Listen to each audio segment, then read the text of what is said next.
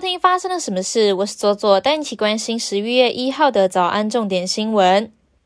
金门大桥正式开放通车，没想到通车典礼举行不到五小时就发生车祸意外，一辆轿车因为超车操作不当，突然失控跨越双黄线撞上对向的桥面路缘时，对此金城分局表示，已经依照规定通知驾驶到案说明，将依法制单告发。处罚的金额合计最高可达处罚金额合计最高可罚五千四百元，以及吊扣驾照三个月。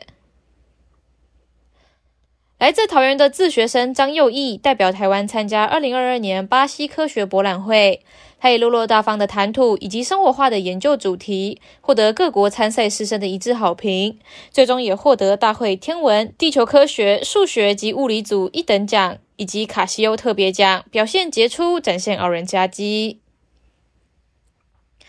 台湾生育率低迷已经是全球后段班。中国发会的报告更可发现，到了二零三五年，台湾的总生育率将会取代南韩，成为全球总生育率最低的国家。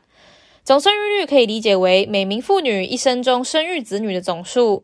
观察台湾过去总生育率的走势，在二零一零年一度跌破一，下探零点九零人，主要是因为当年为虎年，导致总生育率创下历史新低，隔年便回升。不过二零二零年又再度跌破一，跌到了零点九九人。台南安平开台天后宫的唐姓女会计以收多报少的方式，七年内侵占了一千四百多万元香火钱。庙方察觉有异，委托会计师查核，确认香火钱遭到侵占，报案提告。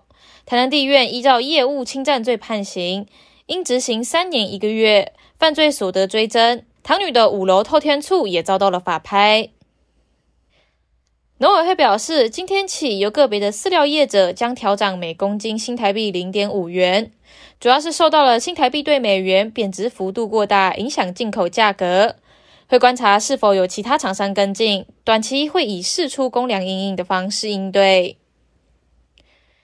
国际方面，中国清零政策持续。上海迪士尼十月三十一号突然发布通知，宣布整个度假园区即刻关闭，园区不进不出。园内的游客必须要接受核酸检测，确认是阴性才能离开。有微博的网友指出，上海迪士尼去年也在万圣节封园，边看烟花边做核酸。也有人抱怨，这样子的生活模式看不到尽头。印度西部莫比镇发生了吊桥断落事件，官方的死亡人数是一百三十四人，但估计还会增加。民众当时在桥上举行太阳神敬拜仪式，吊桥的负荷量最多为一百五十人，但卖出的门票却高达五百张，这也可能是桥上的人数。根据 CNN 新闻台的报道，监视器画面清楚的显示，有人用力调晃吊桥，结果下一秒吊桥应声断落。位于中国河南郑州的富士康工厂传出，因为新冠疫情的爆发，迫使厂区封锁，导致大量的工人开始从 iPhone 组装工厂中逃离。根据一个在互联网上面广传的影片显示，有十个人在工厂外跳过了栅栏逃离厂区。中国的社交媒体也广传有关富士康员工徒步逃离工厂的影片。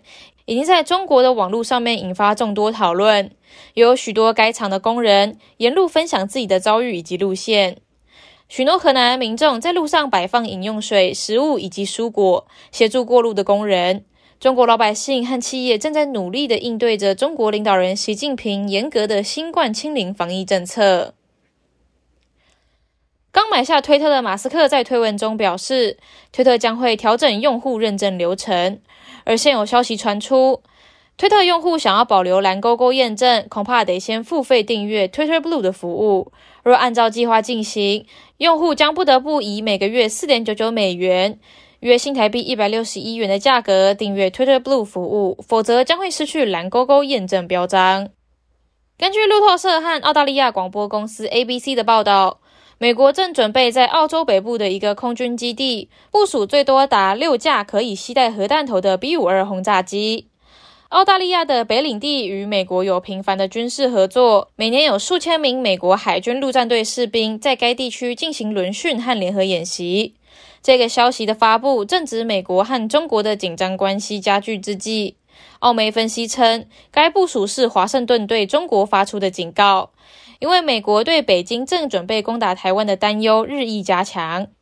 以上就是今天的发生了什么事，我是左左，我们明天见。